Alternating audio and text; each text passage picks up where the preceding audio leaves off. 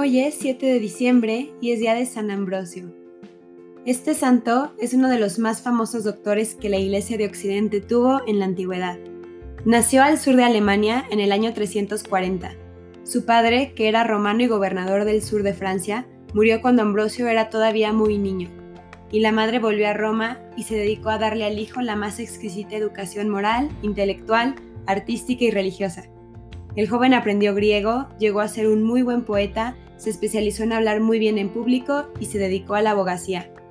Las defensas que hacía de los inocentes ante las autoridades romanas eran tan brillantes que el alcalde de Roma lo nombró su secretario y ayudante principal, y cuando apenas tenía 30 años, fue nombrado gobernador de todo el norte de Italia, con residencia en Milán.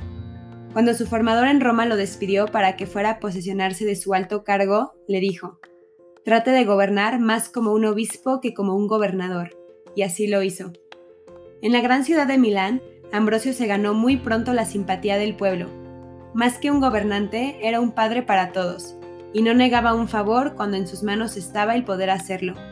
Y sucedió que murió el arzobispo de Milán, y cuando se trató de nombrarle sucesor, el pueblo se dividió en dos bandos, unos por un candidato y otros por otro. Ambrosio, temeroso de que pudiera producirse violencia, se fue a la catedral donde estaban reunidos y empezó a recomendarles que procedieran con calma y en paz. Y de pronto, una voz entre el pueblo gritó, Ambrosio Obispo, Ambrosio Obispo.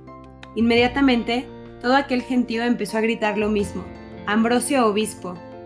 Los demás obispos que estaban allí reunidos y también los sacerdotes lo aclamaron como nuevo obispo de la ciudad.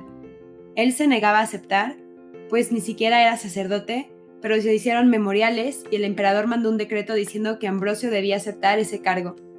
Desde entonces no piensa sino en instruirse lo más posible para llegar a ser un excelente obispo.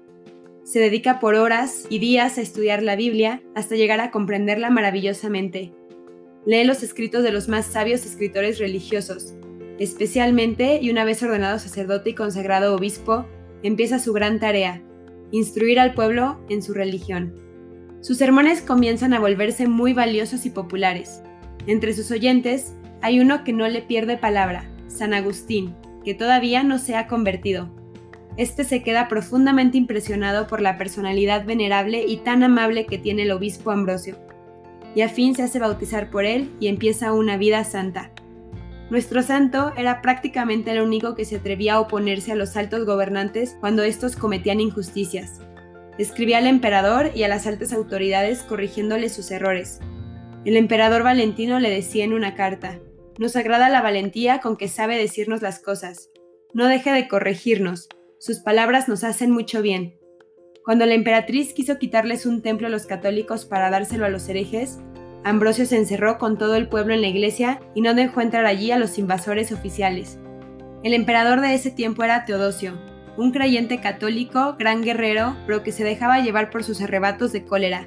Un día los habitantes de la ciudad de Tesalónica mataron a un empleado del emperador y este envió a su ejército y mató a 7.000 personas. Esta noticia conmovió a todos. San Ambrosio se apresuró a escribirle una fuerte carta al mandatario diciéndole, Eres humano y te has dejado vencer por la tentación. Ahora tienes que hacer penitencia por este gran pecado. El emperador le escribió diciéndole, Dios perdonó a David, como a él, luego a mí también me perdonará. Y nuestro santo le contestó, ya que has imitado a David en cometer un gran pecado, imítalo ahora haciendo una gran penitencia como la que hizo él. Teodosio aceptó, pidió perdón, hizo grandes penitencias y en el día de Navidad del año 390, San Ambrosio lo recibió en la puerta de la Catedral de Milán como pecador arrepentido.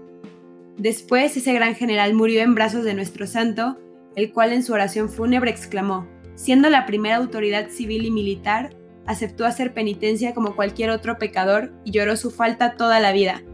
No se avergonzó de pedir perdón a Dios y a la Santa Iglesia y seguramente que ha conseguido el perdón. San Ambrosio componía hermosos cantos y los enseñaba al pueblo. Cuando tuvo que estarse encerrado con todos sus fieles durante toda una semana en un templo para que no se lo regalaran a los herejes, aprovechó esas largas horas para enseñarles muchas canciones religiosas compuestas por él mismo. Después los herejes lo acusaban de que les quitaba toda la clientela de sus iglesias porque con sus bellos cantos se los llevaba a todos para la Catedral de Milán. Sabía ejercitar su arte para conseguirle más amigos a Dios. Este gran sabio compuso muy bellos libros explicando la Santa Biblia y aconsejando métodos prácticos para progresar en la santidad. Especialmente se hizo famoso un tratado que compuso acerca de la virginidad y de la pureza. Pero además de su sabiduría para escribir, tenía el don de poner las paces entre los enemistados. Así que muchas veces lo llamaron del alto gobierno para que les sirviera como embajador para obtener la paz con los que deseaban la guerra y conseguía muy provechosos armisticios o tratados de paz.